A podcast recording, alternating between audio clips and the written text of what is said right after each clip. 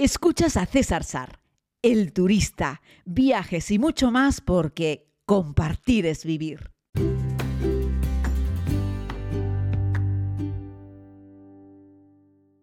Muy buenos días a todos y a todas, querida comunidad, bienvenidos a este nuevo podcast de viajes diario. Les hablo de nuevo desde Irán, de nuevo desde Jazz, como les comentaba en el anterior podcast, eh, aunque ya partimos de aquí y nuestra ruta nos va a llevar hasta Persépolis.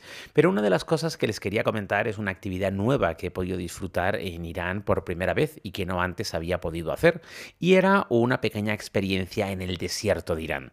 Y es que Jazz es la capital del desierto, por decirlo de alguna forma. Eh, como les he comentado, si lo buscas en Google Maps, te darás cuenta que está rodeada de desierto.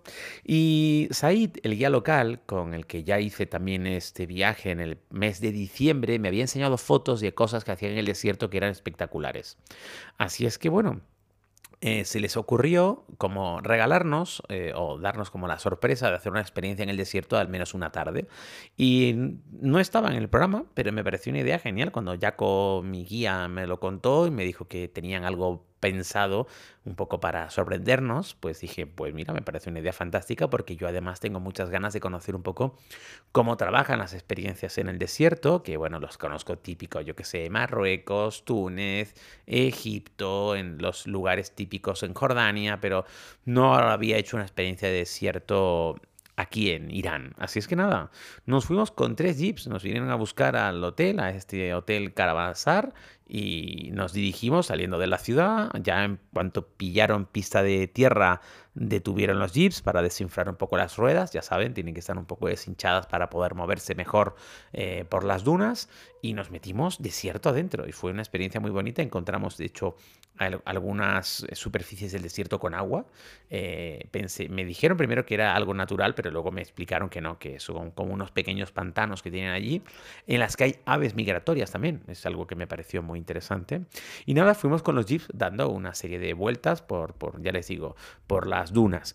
Lo curioso es que nos ha pillado un día, nos pilló un día repleto de calima, de viento y de polvo, así es que había, el desierto ofrecía una cara eh, más fea, una cara más dura, más difícil, pero no menos auténtica. Así son los desiertos, cuando sopla un poco de viento, pues toda la arena se levanta, está en suspensión, no hay una gran profundidad, no ves muy lejos y bueno, queda todo como en una medio tormenta de polvo. Y acabamos todos con tierra, con polvo de arriba abajo ha sido divertido eh, ir con estos tres jeeps en pequeña caravana.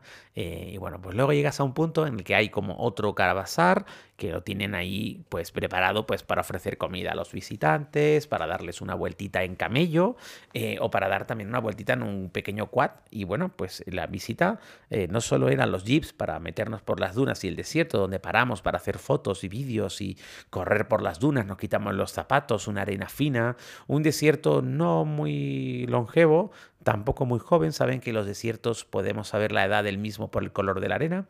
Cuando la arena es roja, intensa, como la de el Wadi Rum en Jordania, donde vamos, por cierto, a finales del mes de mayo y quedan plazas todavía para el viaje de, de Jordania. Este desierto del Wadi Rum, que es uno de los dos más antiguos y más bellos del mundo, tiene una arena rojiza, intensa, muy oscura. El otro es el desierto del Namib. O si el desierto tiene una arena amarilla clara o casi blanca como la del Sáhara, es un desierto joven, menos oxidación, más oscuro, más rojo, más oxidado, más joven, menos oxidado, más amarillo, más blanco es el desierto.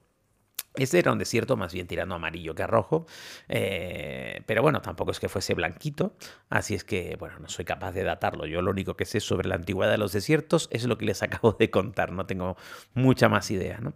Pero bueno, fue muy, muy buena la experiencia de caminar porque la arena era muy fina, muy agradable y nos quitamos los zapatos. Pregunté si no había lacranes y me dijeron que no, bueno, me quedo tranquilo, me fío de ellos, sino yo en un desierto de arena no me quito jamás eh, los zapatos, ni se me ocurriría, pero bueno, todo el mundo lo hizo, el guía me dijo que era seguro, que lo podía hacer, así es que nada, caminamos a pies eh, descalzos, a pie descubierto, entre las dunas, y la verdad es que fue muy divertido, a pesar de que soplaba el viento, que nos llenábamos de arena, fue muy, muy divertido, y luego, como les digo, llegamos a este otro punto donde ya tienen como una pequeña instalación allí en medio del desierto para dar servicios a la, gente que hace las visitas, los turistas, mayoritariamente persas, ¿eh?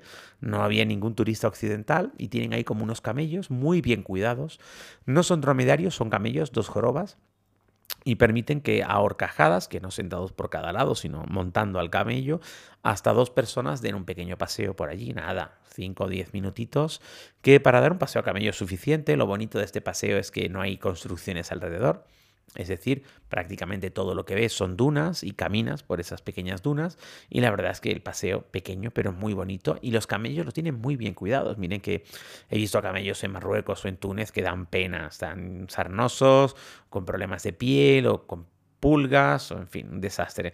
Sin embargo, no, estos camellos estaban, tenían muy buen aspecto, se les veía muy cuidaditos, de pelaje estaban perfectos, no pareciese que tuviesen pulgas, en fin, me pareció que estaba todo perfecto. De hecho, tienen como unas pequeñas estructuras eh, de cemento para que el turista pueda subir por las escaleras. El camello lo colocan a un lado y te subes sin que el camello tenga que estar agachándose y levantándose, que sabéis que ese gesto, ese, ese momento en el que los camellos doblan las patas para agacharse y subir, es cuando el pasajero lo pasa peor porque piensas que te va, el camello piensa que te va a lanzar hacia adelante o hacia atrás. Y bueno, pues es muy. El paseo en camello aquí estaba muy bien, la verdad, que quieren que les diga? Luego te bajas del camello y te subes a un quad eh, pequeñito eh, y te dejan dar un par de vueltitas por allí. Ni siquiera subes a las dunas porque entienden que puede ser peligroso. Son unos quad pequeños que están como controlados a la velocidad máxima para que tampoco puedas dar demasiado gas. Bueno, está pensado para que un niño de 8 años también lo pueda hacer, pero nos divertimos, nos reímos con eso. Este grupo es sensacional y no necesita grandes cosas para pasarlo súper bien, aunque realmente estamos haciendo cosas grandes.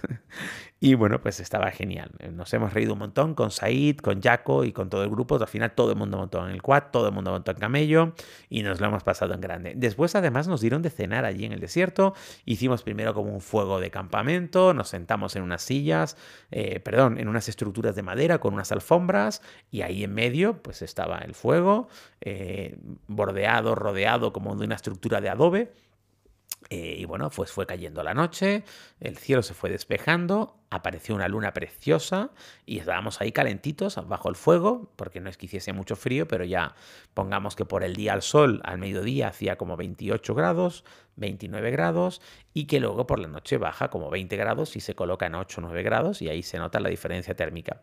Así que luego entramos en el interior de esa estructura, tenían como unos salones con unas mesas, con unas sillas, y ahí nos dieron de cenar unas kebabs, unas, unas ensaladas, en fin, la verdad es que estuvo súper bien eh, la actividad redonda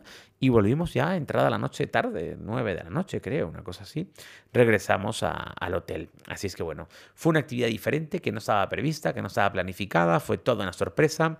Yo creo que lo hicieron también un poco como guiño, porque yo había mostrado en diciembre pasado interés por conocer un poco cómo eran las actividades en el desierto y decidieron pues darnos una tarde de desierto eh, aquí en la ciudad de Jazz, a las afueras, en este precioso desierto que tienen y que la verdad es que hemos disfrutado como lo que somos, unos auténticos niños, unos turistas contentos, bueno, pues eso, pues por montarnos en un jeep, por cierto, unos Nissan Patrol de hace mil años, pero de esos que son indestructibles, que son como tanques, y de hecho nos subimos a los jeeps para hacernos fotos también. Íbamos muy cómodos, porque iban dos personas por cada jeep. Eh, entonces, bueno, eh, más el guía, más el conductor, claro, ¿no? Entonces, claro, se sumó otro guía local más de, que está aquí, el, de la misma agencia con la que estamos haciendo esto, que está Said, que está con Jaco, pues tienen como un delegado aquí, por lo visto, y entonces este señor se vino también para como coordinar y organizar toda esta actividad y, nos fuimos con él también, más los conductores que vinieron de los jeeps y nada, arramplamos en esta pequeña caravana con los jeeps, desierto dentro, como les digo, y fue muy, muy, muy divertido. Y, volvimos contentos y eh, pues eso, eh, llenos de arena, de arriba abajo, enteros, de hecho nos trajeron primero al hotel para que nos cambiásemos de ropa antes de ir a la actividad yo ya sabía que esta actividad la íbamos a hacer, claro, lo sabía hace un par de días, me lo habían adelantado Jaco y Said, que por supuesto me preguntan cualquier cosa que vamos a hacer con el grupo antes, y me dijeron que era una sorpresa, que nos querían dar, etcétera. Y, bueno, nos dijeron que, hombre, que qué pena que no pudo venir esta otra, estos otros miembros de la comunidad que iban a venir también al viaje, que al final no vinieron, eh, porque les hubiese encantado, ¿no? Decía que con más gente era aún más divertido y lo creo, ¿no? Así es que bueno, aprovechar también para darle un abrazo a estos otros miembros de la comunidad si están escuchando el podcast y que al final, pues a última hora, pues no, no se vinieron, pero que nosotros sentimos como que están con nosotros y nos hubiese encantado compartir, por supuesto, esta experiencia con, con ellos, ¿no? Así es nada, quien les habla les envía un abrazo muy grande y mañana tendré la oportunidad en este podcast de hablarles de Persépolis, que es la visita estrella que vamos a hacer en el día de hoy y es posiblemente la visita estrella de todo este viaje a Irán. Estamos hablando de uno de los yacimientos eh, arqueológicos más importantes del mundo eh, Persepolis. En fin, yo creo que no tiene, no necesita presentación, pero mañana les contaré, por supuesto, más detalles y algunas curiosidades y algunos aspectos, aspectos prácticos de la visita. Cuídense mucho, estamos muy contentos de estar en Irán.